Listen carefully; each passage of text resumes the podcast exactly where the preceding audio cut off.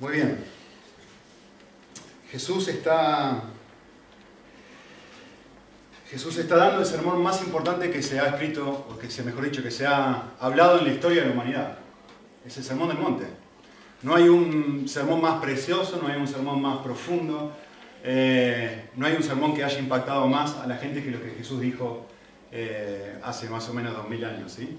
Así que lo que queremos hacer es, como habrán notado, eh, volvimos a leer algunas partes que ya habíamos leído la, última vez, la semana pasada, pero la idea es mirarlo en detalle, meditar, pensar. O sea, fácilmente podríamos quedarnos solamente meditando sobre una sola bienaventuranza y, y pasarnos dos, tres semanas en ella, ¿no? Pero bueno, la intención es eh, pensar un ratito juntos. ¿sí?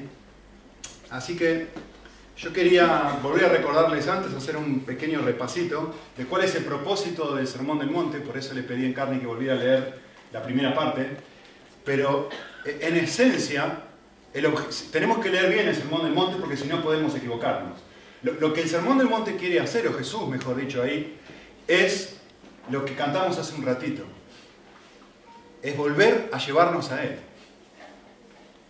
Es como cuando tengo mi, niño de dos años que, está, eh, que, le encanta jugar y está aprendiendo a hacer rompecabezas ahora, y, si, uno intenta ayudarlo a hacer un rompecabezas, te, saca, ¿no? Quiere que, no me moleste, quiero hacerlo solito.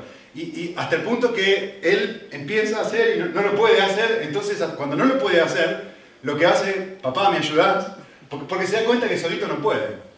Entonces justamente el Sermón del Monte lo que pretende hacer es eso, es que me dé vuelta y yo pueda volver a mirar a Dios diciendo, necesito ayuda para vivir de esta forma, porque no puedo. Eh, si ustedes leen solamente, no tienen que hacerlo, lo puse ahí en la pantalla, pero si solamente siguiéramos leyendo una parte un poquito más adelante del capítulo 5, nos daríamos cuenta de algo. Miren lo que dice Jesús en versículo 20.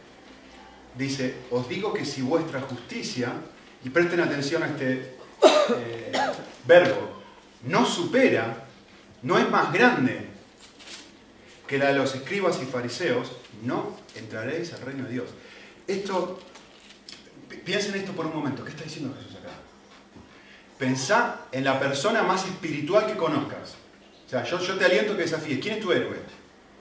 ¿Quién es la persona que vos pienses y digas, bueno, realmente si yo tuviera que mirar para arriba a alguien y decir, esta es la persona más espiritual que yo conozco, he leído sobre su vida, no sé, sea quien sea, Billy Graham, eh, qué sé yo, eh, Hudson Taylor, quien sea, Moody. Bueno, pensá en esa persona. Porque un fariseo, para el judío es eso. Es la persona más espiritual que existe. Es la persona que está viviendo de la manera más correcta de como Dios quiere. Y Jesús dice, si no superás a esta persona que estás pensando, o sea, pensar en esta persona súper sacrificada, súper entregada a Dios, que ama al Señor con todo su corazón, que vos lo mirás para arriba y decís, no puedo creer que viva de esta forma. Y Jesús en el Sermón del Monte nos va a decir, si no superas a esa persona, no puedes entrar al cielo. Bienvenidos al mundo del monte. Justamente, ¿por qué Jesús me dice esto? Porque lo que quiere es que me confronte conmigo mismo y, mire para atrás al Padre que está en los cielos y diga, necesito ayuda, yo no puedo vivir como esta persona. De hecho, en el mismo capítulo más adelante, va a ser aún más explícito Jesús y va a decir, tenés que ser igual que Dios. Por tanto, esta es la conclusión de Salomón, la conclusión del primer capítulo. Después de que les dije cómo hay que vivir, conclusión, vivan igual que Dios. gracias. ¿Algún candidato? Alguien que pueda vivir así. ¿Cuál es el objetivo de este sermón? No es esto como tenés que vivir, esforzate y llegarás. No ese es el objetivo del sermón. El objetivo del sermón es esto como tenés que vivir. Jamás podrías vivir así. Así que eso es lo que les dije la semana pasada. Tiene dos propósitos básicamente. En primer lugar, mostrar una meta tan inalcanzable que yo diga, necesito perdón. Yo no he vivido de la manera que Dios espera de mí. Necesito perdón. Yo no soy manso, como vamos a ver hoy esto genera bastante convicción, pero estaba preparando esta semana para, esto. Ya he predicado sobre las bienaventuranzas tres veces. Y, más lo pienso, y más lo pienso, y más medito en este pasaje, y digo, más lejos me doy cuenta de que soy una persona mansa, que es lo que vamos a ver hoy. Y más me doy cuenta cuánto perdón necesito de parte de Cristo por no ser la persona que espera de mí. Y la segunda cosa que quiere el pasaje hacer, o Jesucristo, la intención de Jesús está muy clara, es que esto me obligue a decir, necesito ayuda para vivir así. No puedo ser perfecto como el Padre. Sin embargo, me han mandado a ser así. ¿Cómo hago? Sin el Espíritu de Dios viviendo dentro de mí, yo jamás podría vivir de esta forma, jamás. Así que como les dije la última vez, me encanta la frase de David Burr para empezar el, el sermón, ¿no? El primer paso que hay que dar para hacer la voluntad de Dios es darnos cuenta de nuestra total impotencia para poder cumplirla. Si yo no arranco acá, si yo no tengo esta idea en mi cabeza, voy a vivir completamente frustrado, porque voy a intentar y caer, intentar y caer, intentar y caer, intentar y caer, intentar y caer. Cuando habla de la lujuria, más adelante Jesús ¿quién no intenta vivir así? En perfecta pureza mental. ¿Y quién puede vivir así? Es intentar y caer el no compararse, el no lastimar a las personas con la boca, va a hablar más adelante, en el capítulo 5. ¿Quién puede vivir?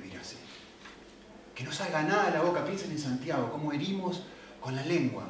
Y uno dice, ¿quién puede vivir así? Sin, sin alguien sobrenatural viviendo dentro mío, yo no puedo vivir como Dios espera Así que, ya hemos hablado de las primeras dos bienaventuranzas, hoy vamos a hablar de las próximas dos. En el versículo 5 Jesús dice, bienaventurados los mansos, que también puede traducirse humildes, porque ellos, o pues ellos, heredarán, la tierra. Así que yo quisiera definir qué es una persona mansa, y primero que nada quisiera decirles qué no es una persona mansa, porque eso a veces ayuda a decir, ok, cuando uno piensa en alguien humilde, en alguien mansito, ¿no? ¿Qué, es lo que viene a la mente? Bueno, quiero decirte qué no es ser una persona mansa. Primero, no es una persona introvertida. Hay personas que tienen una personalidad más callada y uno piensa, ah, esta es una persona mansa. No, no, no, no. Jesús está hablando de otra cosa. No tiene que ver con tu personalidad. No tiene que ver con mi personalidad. Eh, tampoco es una persona que dice, sí, sí, sí, sí, sí. Todo el tiempo dice sí. Entonces es manso, ¿no? Nunca te va a decir que no. Y a veces pensamos que justamente es una persona humilde o es una persona mansa, es alguien que frente a cualquier cosa que le diga, sí, sí, sí, sí, sí, sí, sí. No, esto no es definitivamente. Por supuesto, no es alguien débil o que tiene poco carácter o tímido. Tampoco es eso. No es una persona cobarde. No vemos eso en Jesús. Ser como yo, manso y humilde de corazón. Y va al templo y destroza todo. Entonces, o, o Jesús no era manso o no se trata de esto. ¿Sí? No es alguien débil de carácter. Eh, tampoco es alguien indeciso. Que muchas veces pensamos, yo soy manso porque antes de tomar una decisión lo pienso mucho, lo pienso mucho. Y muchas veces ese pensar mucho tiene que ver con que realmente soy una persona que le gusta estar en control. Y como necesito estar en control, pienso mucho las cosas. Y antes de tomar una decisión, no es que estoy buscando descansar en Dios en la decisión. Es que estoy, tengo tantos miedos que soy indeciso pero por mis miedos, no porque estoy confiando en el Señor. Y eso pareciera hacerme alguien mansito, ¿no? Eh, no es eso, una persona mansa. Eh, tampoco es alguien a quien vos o fácilmente tú puedes acercarte y dominarlo porque no tiene convicciones o porque lo convence de cualquier cosa. No, no, es eso. Tipo camaleón, ¿no? cambia según con quién está. Bueno, ahora es rojo, ahora es azul, ahora es verde. Y, bueno, es una persona mansa que no discute, no pelea, no, es eso. No es eso. Tampoco es alguien que es simpático o amable, aunque lo involucra. Eh, ni tampoco es una persona que no se atreve a defender la verdad. Así que le preguntan millones, ¿qué, qué es ser manso entonces? Porque fácilmente uno piensa, bueno, es, esto. Eh, yo les puse ahí, literalmente hay una palabra griega, que obviamente está escrito en griego en el Nuevo Testamento, y Jesús eh, lo define de esta forma, y literalmente quiere decir alguien humilde, obviamente, ¿no? suave, considerado o cortés. Ahora, les quiero dar una imagen que les va a ayudar muchísimo en este concepto de entender quién es alguien manso, ¿sí? O quién es alguien verdaderamente humilde. Eh, la imagen que usa Jesús es esta. Piensen en una corte, piensen en un reino. ¿sí? Y, en todo reino, en, todo, en toda corte, hay estatus sociales, ¿no? El más alto es el rey, después vienen los cortesanos, después si querés vienen lo que sea, ¿no? Los sacerdotes o, la gente con mucho dinero, los adinerados, el, bull, el pueblo, y finalmente están los que no tienen nada. El última persona en el estrato social, el humilde. Esta es la persona a la que está hablando Jesús. Esta es la palabra que él usa para describir a los mansos.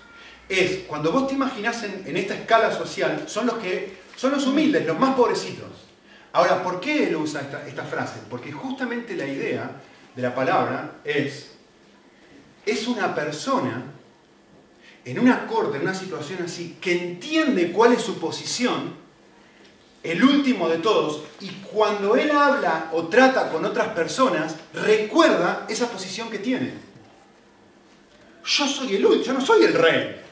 Por lo tanto, en mi trato con las demás personas, yo no te trato como si fuera la persona que tiene la última palabra. Yo comprendo quién soy, que soy el último de todos. Y en mi trato contigo me considero como si tú fueras el rey y yo fuera el último de la corte. Entonces te trato así de esa forma. Esa es la idea de esta palabra. Se lo digo de esta forma. Esta es una muy buena definición de qué es ser un manso. Es una persona que siempre tiene presente su propia condición en su trato con otros. Esta es la idea. Yo recuerdo quién soy. No soy el rey, no soy de clase alta, no soy... Yo recuerdo que soy el último de todos. Jesús en Filipenses 2. Haya pues en vosotros este sentir que en Cristo Jesús, el cual siendo en forma de Dios no se estimó de ser igual a Dios, sino se hizo, ¿se hizo qué? El último en la corte. Haya pues en vosotros esta forma de pensar que hubo en Cristo Jesús. Esta es la idea del manso. Que cuando yo tengo una diferencia con alguien, cuando yo estoy conversando con una persona, cuando yo estoy con mi esposa, cuando yo estoy en el trabajo, no es que digo todo que sí, no es esa idea, pero yo internamente recuerdo quién soy y eso afecta la manera que yo te trato. Eh, algo importante que hay que tener en cuenta es que, todos los comentaristas o estudiosos o personas que han meditado mucho en, las bienaventuranzas coinciden que las bienaventuranzas tienen una progresión. Por eso la volvimos a leer. ¿sí? Así que me interesaría mostrarles esto porque les va a ayudar a, entender qué quiere decir esto de ser manso. Eh, la primera bienaventuranza, dijimos, es ser pobre espíritu, ¿no? ¿Qué diferencia hay entre ser pobre espíritu y ser manso? Y, quizás esto ayude. Eh, la pobreza espiritual tiene que ver en donde yo comprendo mi propio pecado y yo digo, yo sé quién soy. Pero tiene que ver principalmente en mi trato con Dios. O sea, cuando yo me acerco a Dios, yo recuerdo quién es Él, recuerdo quién soy yo. Y esa es la forma en la que yo me acerco a Él. Y eso me hace una persona pobre espíritu. En cambio, la mansedumbre tiene que ver en, el sentido de que yo comprendo mi pecado, yo comprendo la realidad de mi pobreza espiritual. Pero ahora esto afecta la manera en que yo me acerco a otras personas. Enormemente afecta la manera en que yo trato con otras personas. Les voy a dar un ejemplo para que les ayude. Vayan en sus Biblias a Lucas 6, 36. Es un pasaje muy conocido, así que lo voy a leer muy rapidito. En donde Jesús, es el pasaje de donde Jesús es invitado a comer por un fariseo y una mujer se acerca que era pecadora y le lava los pies. Y lo leo rapidito, dicen Lucas 7, 36. Uno de los fariseos le pedía que comiera con él y, y lo fantástico de las historias es que Jesús dice sí, lo que uno no esperaría, ¿no? Y nos vamos a enterar por qué dice así. Y entrando en la casa del fariseo se sentó a la mesa. Y aquí había en la ciudad lo opuesto a un fariseo. Es decir, no la persona que vive súper bien, sino la persona que vive súper mal. Una mujer pecadora. Estos son contrastes a propósito, ¿no? Y cuando se enteró de que Jesús estaba sentado a la mesa en la casa del fariseo, tomó la cosa más preciosa que tenía, un frasco de alabastro, un perfume, y poniéndose detrás de él a sus pies llorando, llorando. Comenzó a regar sus pies con lágrimas y los secaba con los cabellos de su cabeza y besaba sus pies y, los ungía con el perfume. Pero al ver esto, esta parte es muy interesante.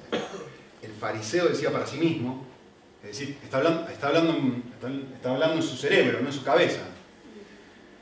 Si este hombre fuera profeta, si Jesús realmente fuera quien dice ser, sabría qué clase es la persona que lo está tocando, que es una pecadora. Él no dejaría que esta persona, que es la última de todas, en la escala social de ese momento, se acercara a él y lo tocara, si él realmente supiera esto. Y respondiendo Jesús le dijo, es muy interesante que él tiene un diálogo en la cabeza, Jesús automáticamente le habla, ¿no? Y le dice, yo conozco tu cerebro, yo conozco lo que estás pensando. Simón, tengo algo para decirte. Y le dice, sí, maestro, dime. Cierto prestamista tenía dos deudores y uno le debía 500 denarios y el otro 50. Y ninguno de ellos tenía cómo pagar, y perdonó a ambos. ¿Cuál de ellos le amará más? Presten atención, ¿eh? Deuda gigante, deuda pequeña. Deuda perdonada, ¿quién le va a amar más? ¿Al que se le perdona muchísimo o al que se le perdona poco? Respuesta obvia, ¿no? Supongo que a aquel que se le perdonó más. Y Jesús le dijo, tenés razón. Ahora, déjame contarte cómo se aplica esto a tu vida. Fariseo, le va a decir. Y la mira a la mujer y le dice, ¿ves esta mujer? Yo entré en tu casa y no me diste agua para los pies, pero ella ha regado sus pies con sus lágrimas y los ha secado con sus cabellos. Es decir, ella me trató de una forma, tú me trataste de una forma completamente diferente. Ella me trató de esta forma, tú me trataste de una forma completamente diferente. Ella me trató de esta forma, tú me trataste de una forma completamente diferente. Y me va a decir, ¿por qué sucedió esto? ¿Cuál fue la causa? ¿Qué es lo que hace que una persona me trate así y otra persona no trate así? Y Jesús le dijo, por lo cual te digo, sus pecados que han sido, eh, muchos han sido perdonados porque amó mucho. Porque a quien poco se le perdona, poco importante entender bien el pasaje.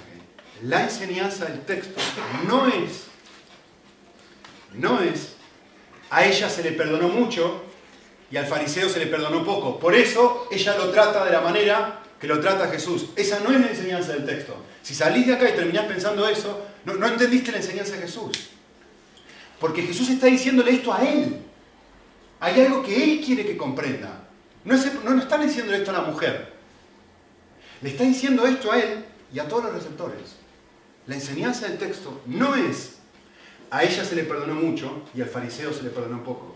La enseñanza del texto es, él no es capaz de ver su necesidad de perdón. Y por eso no es capaz de amar como ella. Esa es la enseñanza del texto. A quien, poco se le perdona, poco ama. No es fariseo a vos se te va a perdonar muy poquito. No. Mirá la diferencia entre uno y otro. Esta mujer ve. Él no es capaz de verlo.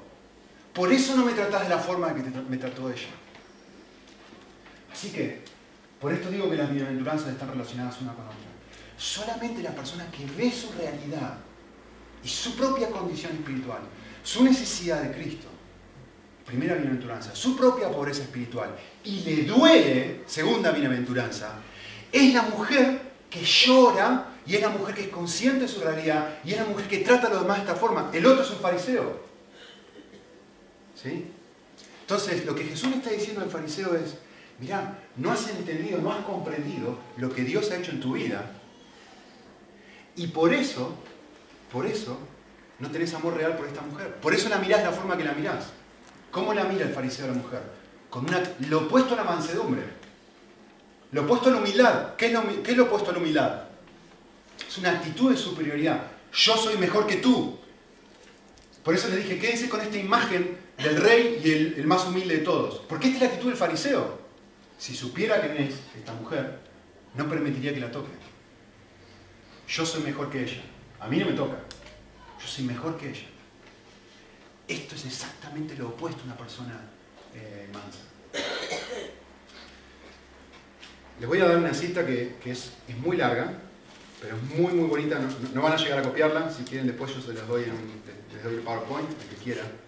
Pero es una cita de, Martin Lloyd Jones que es tan. O sea, aquí se resumí, pero digo, no, no, puedo, es tan linda. que no puedo. Disfruten. Siéntense y dejen que el Señor les hable, porque realmente es precioso. Miren cómo describe Él eh, que es una persona mansa. Dice así. El manso no exige nada para sí. No exige que se satisfagan todos sus derechos. No exige que se le tenga en cuenta su posición, sus privilegios, sus bienes, su nivel social. Ese es el manso. No. Es como el hombre que Pablo describe en Filipenses 2.5, donde dice, haya pues en vosotros este sentir como en Cristo Jesús. Cristo no exigió el derecho a la igualdad con Dios, no quiso exigirlo. Y a eso debemos llegar. Eso es una persona mansa. Es más, permíteme ir más allá. El manso ni siquiera es susceptible en cuanto a sí mismo. No está velando siempre por sí mismo y por sus intereses. No está siempre a la defensiva. Todos sabemos de qué estoy hablando, ¿verdad? ¿No es acaso una de las grandes maldiciones de la vida como consecuencia de la caída estar esta susceptibilidad en cuanto a la propia persona? ¿No pasamos la vida atentos a nosotros mismos? Pero cuando llegamos a ser mansos no somos así. Ya no nos preocupamos por nosotros mismos, ni por lo que los demás digan. Ser verdaderamente manso significa que ya no nos protegemos. Porque vemos que no hay nada que valga la pena proteger. Por esto ya no estamos a la defensiva. Esto se acabó. El verdaderamente manso nunca se compadece de sí mismo. Nunca se habla a sí mismo convenciéndose. Está yendo tan mal. Qué poco amables son los demás en no entenderte. Qué poco amables son los demás. Nunca piensa con lo mucho que yo valgo si solamente se me diera la oportunidad. Autocompasión. ¿Cuántas horas y años malgastamos en ello? Pero el que ha llegado a ser verdaderamente manso no es así. Ser manso, en otras palabras, quiere decir que ya no nos preocupamos en nada por nosotros mismos y comprendemos que no tenemos derechos. Llegamos a comprender que, esto es fantástico, que nadie nos puede hacer daño. Y dice la última parte de la cita, porque John Bunyan lo dice muy bien. El que está a nivel del piso no debe temer caer. Si soy el último de todos, nadie me puede hacer daño. Si estoy buscando escalar, por supuesto, me pueden tirar para abajo. Cuando nos vemos a nosotros mismos por lo que realmente somos, sabemos que nadie puede decir nada de nosotros que sea demasiado malo. No hay por qué preocuparse de lo que los demás digan o hagan. Sabemos que merecemos esto y mucho más. Definiría pues otra vez la mansedumbre así. Escuchen esto. El verdaderamente manso es el que vive sorprendido de que Dios y los hombres puedan pensar tan bien de Él y lo traten tan bien como lo tratan. Esto creo es su cualidad básica.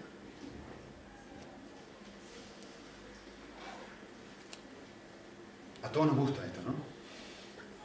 A todos nos pega. ¿Cómo llego a ser así? E-, esforzate por intentar llegar a ser así. Intentá. Intentá con tu esposo, con tu esposa ser así. Intentá por 3, 4, 5, 6 días ser así.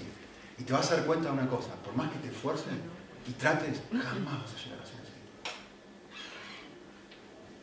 Por eso el propósito de este sermón que Jesús nos da es, déjame mostrarte qué es.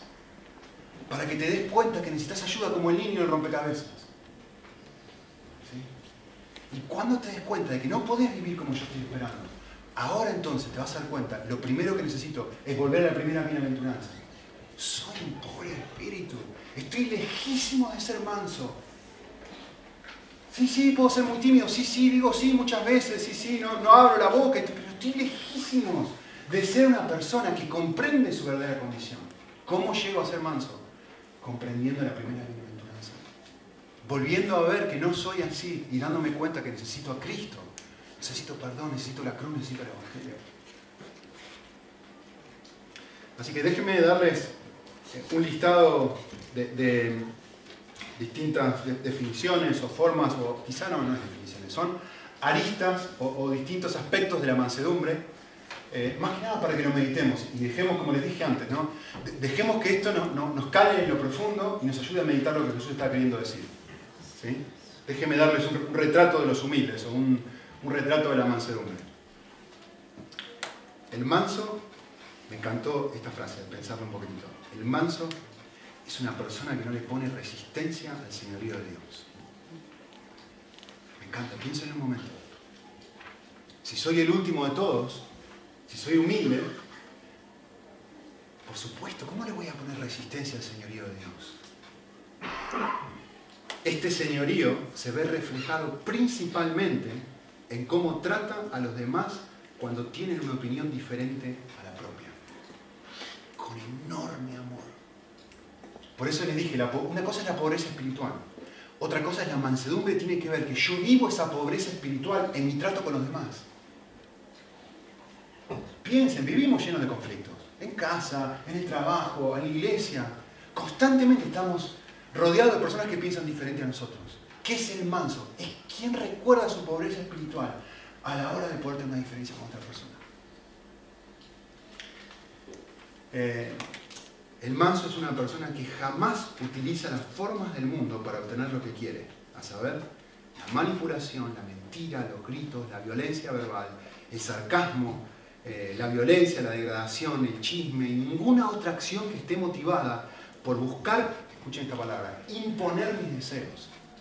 ¿Quién es el manso? Sí, sí, tengo un deseo, pero no voy a pecar para obtenerlo. No voy a lastimar a otros. No voy a lastimar a mi esposa para obtener lo que yo. Eh, el manso es una persona que confía en Dios, aun si sus circunstancias son completamente adversas. Y aun si tiene que tolerar el maltrato. Porque es capaz de mirar estas circunstancias con una fe que le recuerda que el Señor es bueno para con todos los que en Él eh, quizá el mejor ejemplo de esto, y, en general, si ustedes leen cualquier comentario lo, van a encontrar ahí, es em, Abraham con Lot, ¿no? ¿Se, acuerdan la historia, no? Tienen un, están los pastores de ambos peleándose y dicen, yo quiero aquí, yo quiero allá, y, Abraham está con su sobrino y, están a punto de elegir, bueno, ¿cuál es la tierra para cada uno? ¿Y qué es lo que hace Abraham? Abraham tiene el derecho de decir, yo elijo primero. Es manso. ¿Y qué hace? Le da a la otra persona la posibilidad de decir, elige tú. ¿A dónde quieres ir? ¿Cuál de las dos opciones quieres? Y Lot, como es, como somos nosotros, siendo egoísta, elige la mejor parte para él. ¿no? Eh, no voy a leer el pasaje porque es muy largo, ¿no? pero es justamente esto, esta idea de la mansedumbre. Aún si las circunstancias son adversas. Dios es bueno y puedes soltarlo y decir, actúo con mansedumbre. Eh, otra característica del manso. El manso es la persona capaz de esperar en el Señor. Sus tiempos, es decir, su paciencia, ¿no? Son distintos a los tiempos de la persona promedio, porque ha abandonado la mentalidad que es él mismo el que tiene que clamar por sus derechos. Piensen esto, está buenísimo esto.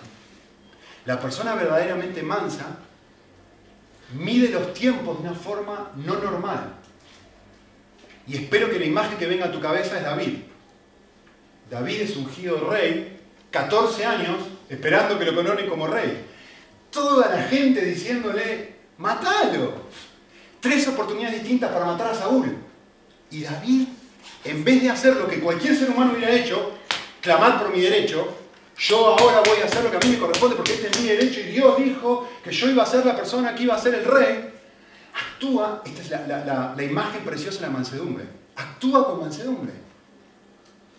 Se abandona. Yo no tengo que buscar yo lo que Dios dijo que Él iba a hacer por mí. David. Eh, y, quiero hacer una aclaración. Esto no quiere decir que se convierten en personas perezosas. La mansedumbre no es pereza. ¿eh? ¿Sí? La mansedumbre tiene que ver con esto. Significa que dejan de tener preocupaciones. Y, me encanta esta frase, no sé quién se la robé. Eh, gozan de una especie de tranquilidad estable que procede de la confianza en que Dios es todopoderoso en que Él tiene sus asuntos bajo su control, en que Él es misericordioso y que hará que todo salga bien. Y este, esta frase me encantó. Los mansos tienen una silenciosa estabilidad con respecto a sus vidas en medio de la agitación.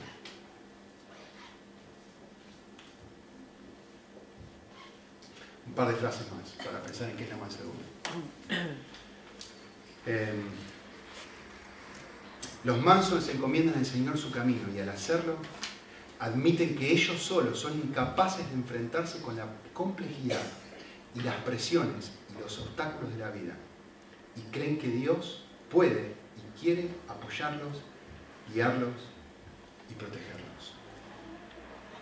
En relación con lo que dije arriba, ser manso implica tener una conciencia de las propias limitaciones de entendimiento y sabiduría lo cual le predispone estar abierto a escuchar y aprender de los demás, incluso cambiar de opinión cuando así lo merezca. Dos más.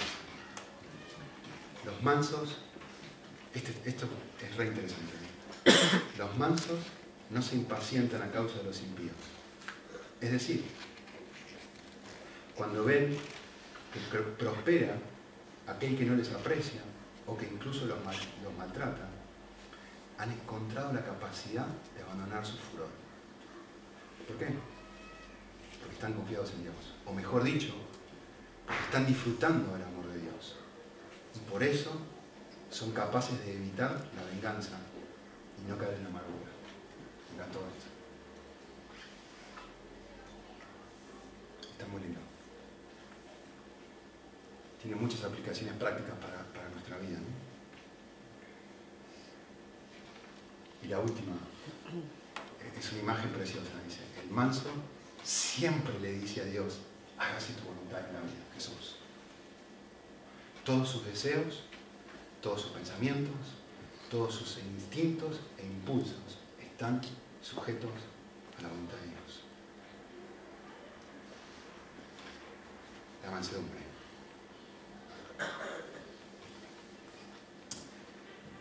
Muy bien. Voy a avanzar un poquito.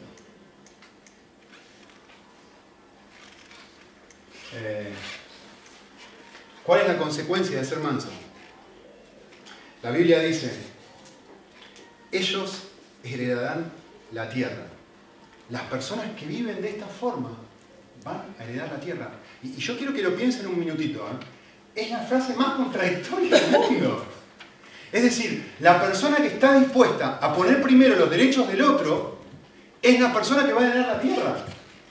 Pero Jesús, ¿en qué mundo vivís? Esto no funciona así.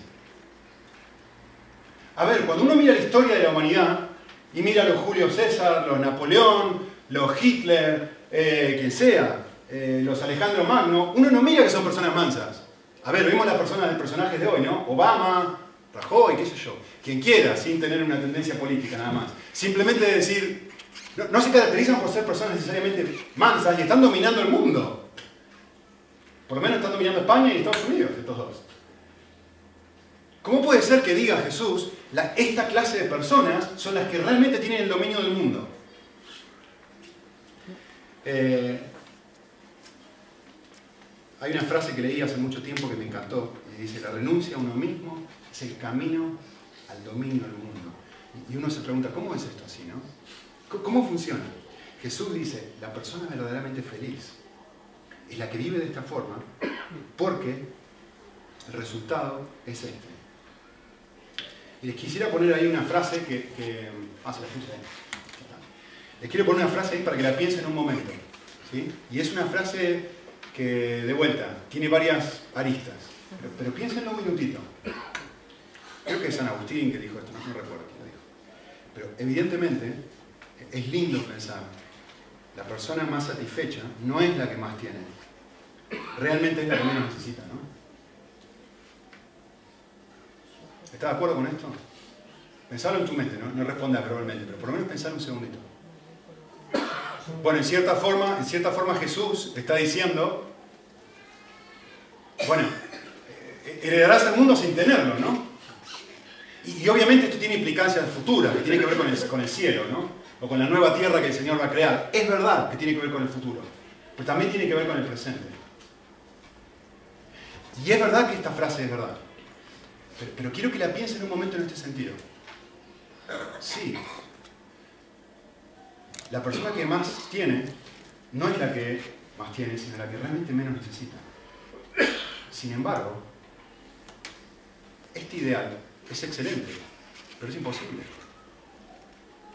Mi vecino tenemos hace dos, tres eh, semanas atrás se mudó un vecino. Se fueron los que teníamos ahora, los que teníamos ahí a la derecha de nuestra casa y vinieron otros. Y, y algo que me resultó muy interesante, la cantidad de tiempo que tardaron en mudarse. Ambos. Y, y hay algo que ambos tenían en común. La cantidad de trastos o de cachivaches o de porquerías que tenían. ¿no? Y me decían, bueno, hace dos años que estamos acá. Y él me, encantó, me encantó, me, llamó mucho la atención la frase que dijo mi, vecina. Ella dijo, mirá la cantidad de trastos que acumulamos en dos años.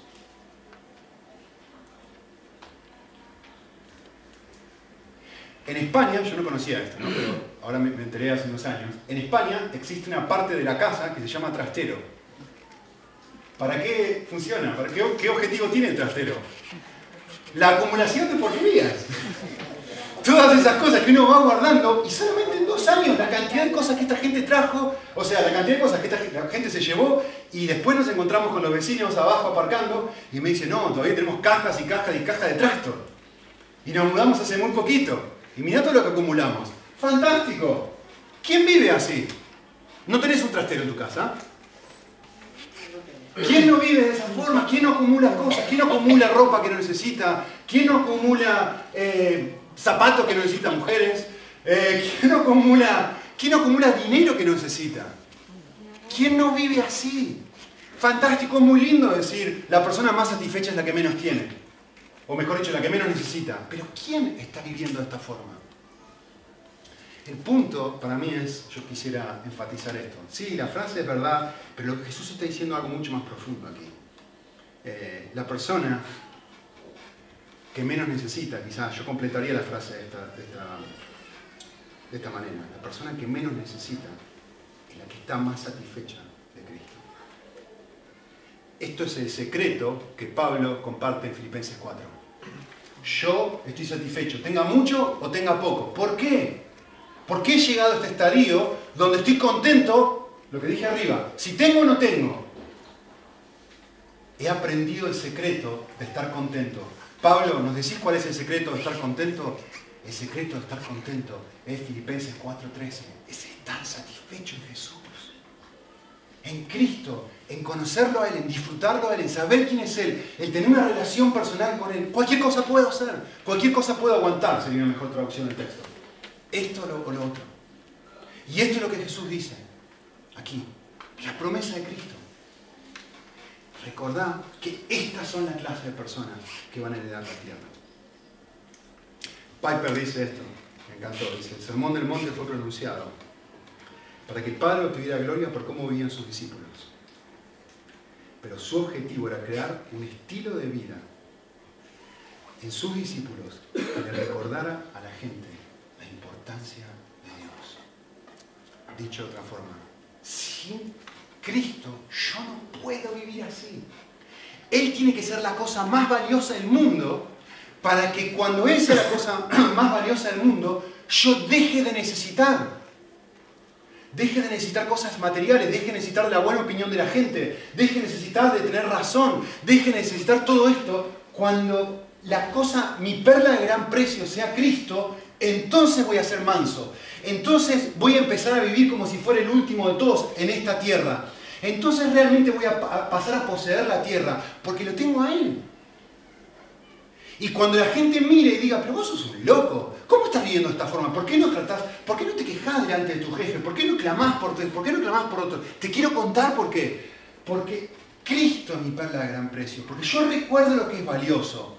Y lo que finalmente eso hace, como vamos a ver el resto del Sermón del Monte, eso es ser luz y sal.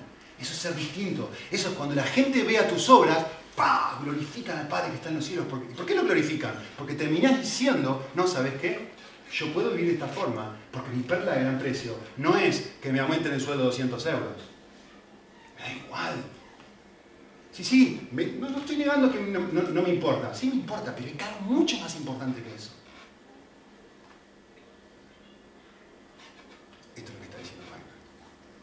Segunda bienaventuranza y mucho más rápido. Vamos a ver. Yo les dije, podemos pasar acá todo el... Me salté partes. ¿eh? Bienaventurados los que tienen hambre y sed de justicia, porque ellos serán saciados. ¿Qué, quiere decir esto? Eh, yo lo definiría de esta forma. Tener hambre y sed de justicia es tener apetito por cambiar. Tener apetito por ser distinto. Piensen esto. ¿Qué es? Esto es lo que dice Cristo, ¿no? ¿Qué es lo que dice el mundo? ¿Qué es lo que escuchamos? ¿Qué es lo que dice mi carne todo el tiempo? Es vivir tu vida para ser feliz, para hacer lo que tú quieras. Dale riendas sueltas a tus gustos. Esto es lo que constantemente estamos escuchando en el mundo, todo el tiempo. Y Jesús dice, tu pasión en la vida debe ser cambiada, tener hambre y sed por ser distinto. ¿sí? El mundo está detrás de la búsqueda de la felicidad. Ese es el hambre que hay en el mundo. ¿sí? Y recuerden que yo les dije, el sermón del monte va a dividir, ¿no? Y va a intentar hacerme reflexionar qué es lo que yo estoy buscando en la vida. ¿Qué es lo que yo estoy buscando en la vida? ¿Cuál es mi pasión más grande? ¿Que se, que se haga lo que yo quiero? ¿Que se cumpla con mi voluntad? ¿O realmente lo que me da hambre en la vida es ser distinto y decir, ya, ay, cuánto anhelo dejar de ser como Nico? ¿Cuánto no quisiera ser, si yo reconozco mi pobreza espiritual, y si me duele mi pobreza espiritual, y me doy cuenta aún en mi trato con los demás, que no soy la persona que tengo que ser, lo próximo que me dice el Sermón del Monte es, ¿tenés hambre por ser distinto? ¿Tenés ganas de no ser esa persona? Y yo quiero que piensen algo. ¿eh? ¿No? Esta idea del hambre, nosotros estamos acostumbrados aquí en España, se come cuatro veces por día. Así que cada tres, cuatro horas, tengo hambre. No, es lo que están hablando acá, se come una vez por día. Y a veces no se come por días. Tener hambre, es, quizá, yo estaba pensando justo esta mañana, reflexionando un poquito más en este pasaje y pensaba, digo, quizá el mejor sinónimo de lo que Jesús está acá, y voy a decir algo medio fuerte, pero entiéndame que es una ilustración. Eh, quizá la mejor forma de poder expresar esto es pensar en un drogadicto.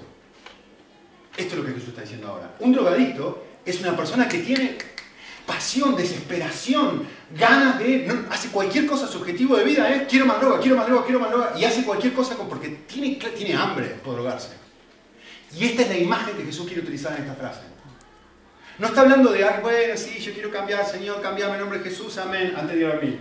Señor, bendice este día, amén. No, está hablando de una persona que tiene desesperación por ser distinta. Esa es la imagen de Jesús. Eh, Martin Lloyd Jones dijo sobre este pasaje, me encantó, dijo, no conozco prueba, no, no conozco una prueba mejor que nadie puede aplicarse sobre el tema de la profesión de la fe cristiana que un versículo como este. Escuchen bien. Si este versículo es para usted una de las afirmaciones más preciosas de toda la Escritura, puede estar bien en lo cierto que usted es cristiano. Si no lo es, entonces es mejor que vuelva a examinar sus cimientos. Tenés hambre por ser distinto. Tenés pasión por dejar de ser la persona que eres. Si no hay pasión, no hay Espíritu Santo. ¿Cuál es el apellido del Espíritu? Santo. Si no hay pasión de ser como Él, realmente que el Espíritu de Dios está presente dentro mío, cambiando mis deseos, transformando lo que realmente me apasiona, cambiando mis apetitos del alma. Por eso dice lo que dice Martin Lloyd Jones. Eh, eh, tener hambre espiritual es justamente lo contrario a la tibieza espiritual. La, imagen que les viene, supongo, es la iglesia de Odisea, ¿no? Es una persona en constante avivamiento. Eh, es alguien que grita, ya no quiero ser así. El mismo Martin Lloyd Jones dice sobre este pasaje, me encantó, dijo esto. Eh, tener hambre y sed de justicia, escuchen bien, ¿eh? quiere decir tener un, deseo, tener un deseo de verse libre del deseo mismo del pecado. Porque descubrimos que el hombre que se, que se examina verdaderamente la luz de las escrituras, no solo se da cuenta que está bajo la esclavitud del pecado, es aún más horrible el hecho que le gusta, que lo desea, aún después de haber visto que es malo, sigue deseando. Entonces, ¿qué es una persona con hambre? Es una persona que mira y dice, yo quiero más esto. Con pasión, con hambre, con, como cuando uno realmente tiene hambre y dice, ya no, no aguanto más comer. No aguanto más un poco de agua. No aguanto más esta situación, realmente quiero que sea diferente. Pero no con respecto a los demás, con respecto a mí. ¿Sí?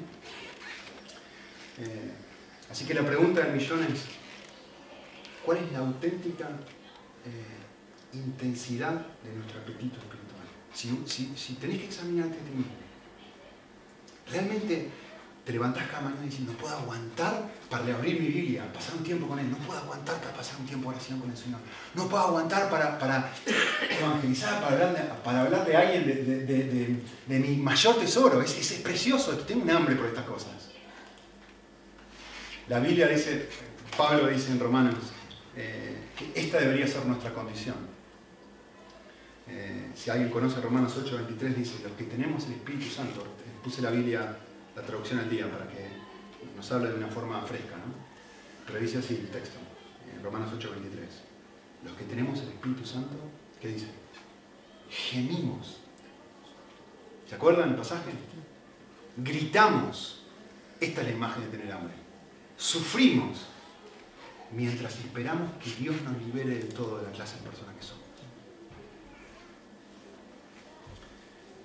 Así que, desafío, mejor dicho, ¿cuál es la, consecuencia de vivir de esta forma? Es precioso. Bienaventurados los que tienen hambre y sed de justicia. ¿Por qué? Porque serán saciados. Esta es la promesa de Jesús.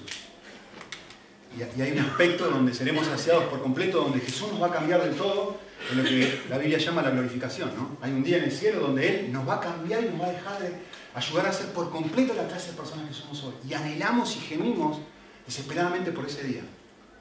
Eh, pensamos en Filipenses 1 cuando dice, y aquel que comenzó la buena obra en vosotros la terminará. Y decimos, qué aliento, qué bueno que un día Dios me trae una enorme esperanza de que un día ya no voy a ser la clase de persona que soy hoy.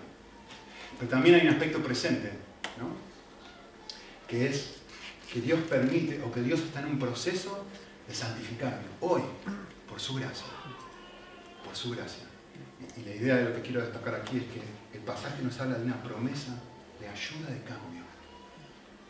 A las personas que gimen y gritan con desesperación por ser diferentes, déjame decirte esto, esta es la promesa para ti. Dios va a venir y va a satisfacer esa sed, será hay una promesa de ayuda. Hay una promesa de obrar en su vida.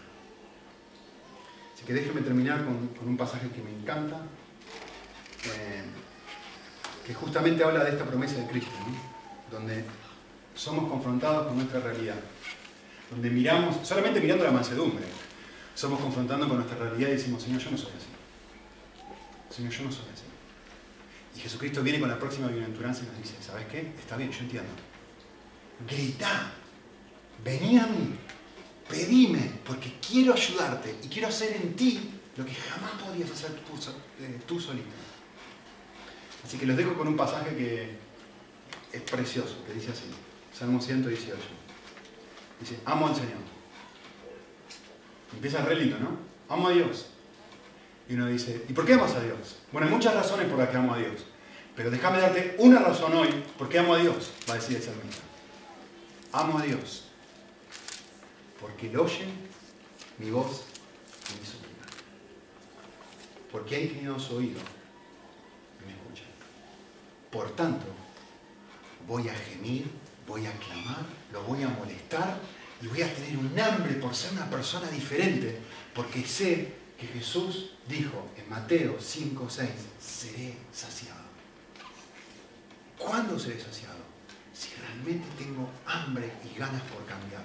Por lo tanto, voy a molestar y molestar y molestar y molestar al Señor hasta decirle a Él, vení, cambiame, Señor.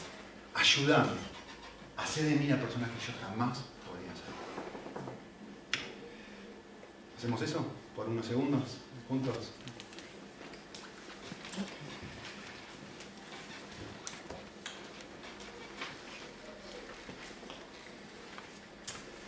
Señor, eh, es como dice Santiago. Si, miramos atentamente tu palabra, nos damos cuenta de que el nivel de arruga y el nivel de, cosas para modificar nuestro rostro son enormes, son gigantes, son, son, son grandísimas. Así que venimos a ti, eh, por un lado, convencidos de que no somos la clase de persona que tenemos que ser, pero por otro lado, alentados, porque hay promesas en tu palabra que nos vuelven a recordar una y otra vez que hay perdón para el que lo necesita y ayuda, fundamentalmente eso, ayuda para ir a escalones espirituales que jamás soñamos llegar. Así que ahora todos juntos como iglesia queremos pedirte, elevanos Señor, llevanos a ese lugar por ser personas que jamás podríamos ser sin la presencia del Espíritu de Dios en nosotros. Ayúdanos a ver, ayúdanos a voltear, a mirar para arriba y decir, te amamos, realmente te amamos, pero hoy puntualmente te amamos, porque sabemos que podemos pedirte estas cosas y que tú nos escuchas. Sabemos que estamos orando conforme a tu voluntad, no para satisfacer nuestros propios deseos, ni nuestro ego, ni nuestros placeres, sino para satisfacer, Señor, los tuyos, de ser cada vez más parecidos a Jesús. Así que oramos en Cristo, por favor, transformanos a cada uno de nosotros, a cada persona de esta iglesia, en esa clase de, creyente tipo sermón del monte, que si no es por el Espíritu de Dios, jamás podremos ser, Señor. Te lo pedimos como dijimos hoy al principio, o en la mitad, para que al final de todo el resto del mundo pueda ver la importancia de Dios. Lo valioso, Señor, que eres tú.